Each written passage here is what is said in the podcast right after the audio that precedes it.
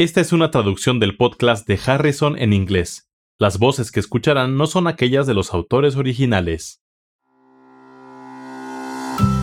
Hola, bienvenidos al podcast de Harrison, donde se revisan conceptos importantes en medicina interna. Soy Kathy Handy. Y yo soy Charlie Wiener. Venimos de la Johns Hopkins School of Medicine.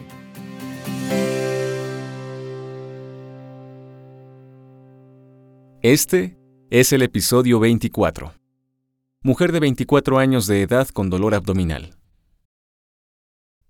Se trata de una mujer de 24 años que fue valorada por su médico familiar por dolor abdominal cólico difuso.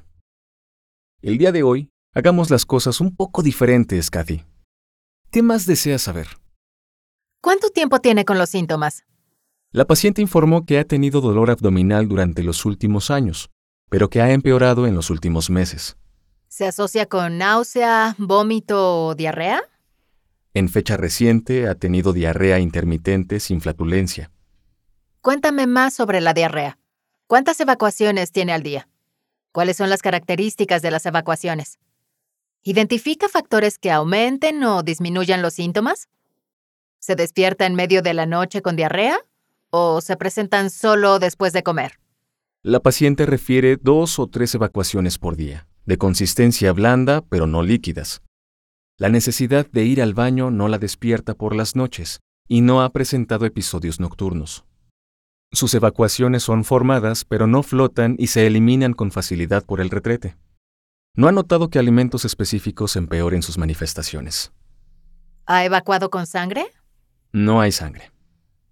Ha presentado manifestaciones generales, lo que incluye síntomas como fiebre, diaforesis nocturna o pérdida de peso. La paciente refiere que ha presentado lesiones cutáneas pruriginosas en las rodillas de forma ocasional. Es el único dato positivo. No ha presentado fiebre o diaforesis nocturna, pero ha perdido casi 5 kilogramos de forma no intencional en el último año. ¿Tiene antecedentes personales patológicos heredofamiliares o personales no patológicos de interés? Además de los síntomas abdominales, ¿tiene otras molestias? ¿Toma algún fármaco? Con la información disponible, se trata de una mujer joven con dolor abdominal cólico difuso de años de evolución que ahora ha empeorado y que se asocia con diarrea, lesiones cutáneas y pérdida de peso de 5 kilogramos. Podría sospecharse de un síndrome de mala absorción. ¿Cómo llegas a esa conclusión? No parece una diarrea secretora porque solo tiene dos o tres evacuaciones semiformadas por día y no presenta síntomas nocturnos. La diarrea secretora suele manifestarse por la noche. Sus episodios pueden estar relacionados con el consumo de alimentos a lo largo del día, pero no parece una diarrea inflamatoria, ya que no presenta fiebre ni sangre en las evacuaciones. Podría tratarse también de colon irritable pero me preocupa la pérdida de peso y las lesiones cutáneas. Tampoco pareciera mala absorción por insuficiencia pancreática porque no tiene esteatorrea. A continuación, realizaré la pregunta.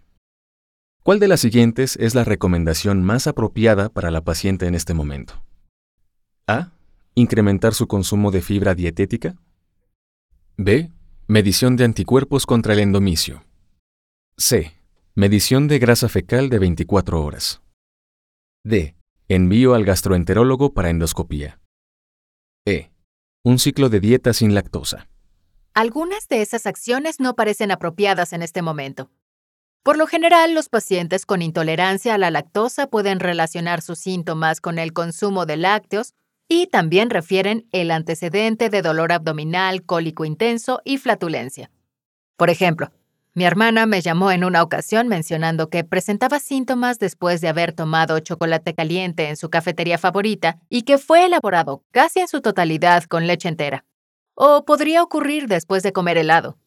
Son dos desencadenantes obvios que suelen identificarse con facilidad. Supongo que le indicó a su hermana que suspendiera el consumo de leche. Así lo hice y todos sus síntomas desaparecieron. ¿Qué otras opciones parecen ser incorrectas? La medición de la grasa fecal no parece ser útil en este caso. Como mencioné antes, su diarrea no parece corresponder con esteatorrea y no hay diarrea nocturna, por lo que podría eliminarse la opción C. En lo que se refiere a la opción A, incrementar el consumo de fibra, Es algo que puede iniciarse en pacientes con síndrome de colon irritable, pero con la pérdida de peso y el exantema podría ser un diagnóstico de exclusión. La opción B sugiere la medición de anticuerpos contra el endomicio. ¿En qué consiste ese estudio? Es parte de la valoración diagnóstica cuando se sospecha enfermedad celíaca o enteropatía por gluten, que es en realidad una posible causa en este caso. Probablemente deberíamos iniciar aquí, incluso antes de enviarla a endoscopia porque los síntomas de dolor abdominal, exantema, diarrea y pérdida de peso son compatibles con enfermedad celíaca. En ocasiones presentan evacuaciones grasas, aunque no a menudo. Y la dermatitis herpetiforme es una lesión cutánea clásica que se asocia con enfermedad celíaca y puede ser grave.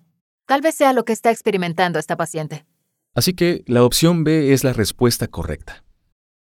¿Un resultado positivo en el estudio diagnóstico de anticuerpos contra el endomicio confirma el diagnóstico de enfermedad celíaca? Es una buena prueba. La sensibilidad y especificidad son de hasta 90%, lo que la hace una buena prueba diagnóstica inicial en pacientes con síntomas. La otra prueba que se utiliza a menudo es la medición de inmunoglobulinas A contra transglutaminasa hística o medición de IgA para anticuerpos TTG, que es en realidad una buena prueba serológica y que es la prueba diagnóstica inicial preferida para el diagnóstico de enfermedad celíaca. Tiene sensibilidad y especificidad cercana a 95%. Estas pruebas deben realizarse mientras el paciente consume una dieta rica en gluten, antes de que cambien a una dieta sin este aminoácido. Aunque recordemos que la sola presencia del anticuerpo no es diagnóstica por sí misma y suele recomendarse la biopsia duodenal. Por lo tanto, el camino a seguir es el envío con un gastroenterólogo. Por lo tanto, al final el paciente será enviado a valoración con un gastroenterólogo para la realización de una endoscopía. ¿Qué se esperaría encontrar en una biopsia duodenal? Típicamente en la enfermedad celíaca hay atrofia de las vellosidades, ausencia o disminución de las vellosidades y aspecto cuboidal en las células epiteliales superficiales. También se encontrará aumento de los linfocitos y células plasmáticas en la lámina propia, pero estos hallazgos pueden desaparecer con la eliminación del gluten de la dieta.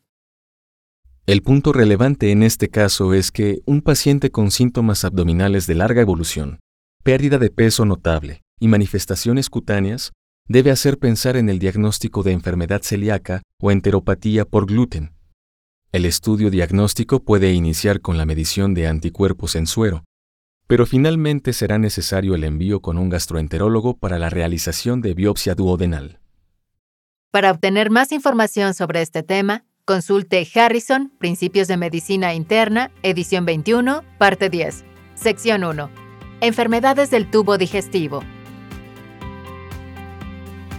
Los podcasts de Harrison son una publicación de McGraw-Hill disponibles en Access Medicina, el recurso médico en línea que ofrece los contenidos más recientes y fiables de las mejores mentes de la medicina. Para obtener más información visite accessmedicina.com.